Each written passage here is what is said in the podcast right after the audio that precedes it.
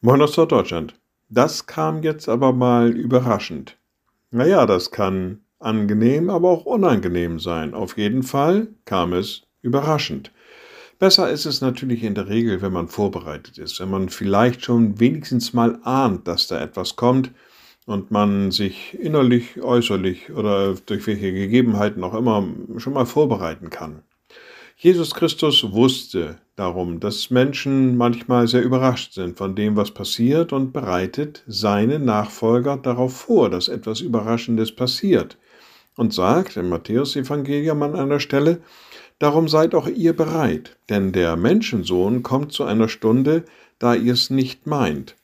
Naja, das wird jetzt mal überraschend kommen, aber es wird kommen. Der Sohn Gottes, Jesus Christus, kommt wieder. Wie schön, wenn wir uns darauf vorbereiten und bereithalten. Dann kommt es eben nicht so fürchterlich überraschend. Liebe Schwestern und Brüder, ich lade Sie ein zu einem kurzen Gebet und anschließend zu einem gemeinsamen Vaterunser. Ein mächtiger Gott, guter himmlischer Vater, du hast verheißen, in deinem Sohn wiederzukommen.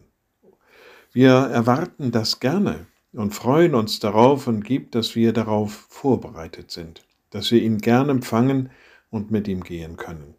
Und wir beten gemeinsam, unser Vater im Himmel, dein Name werde geheiligt, dein Reich komme, dein Wille geschehe wie im Himmel, so auf Erden.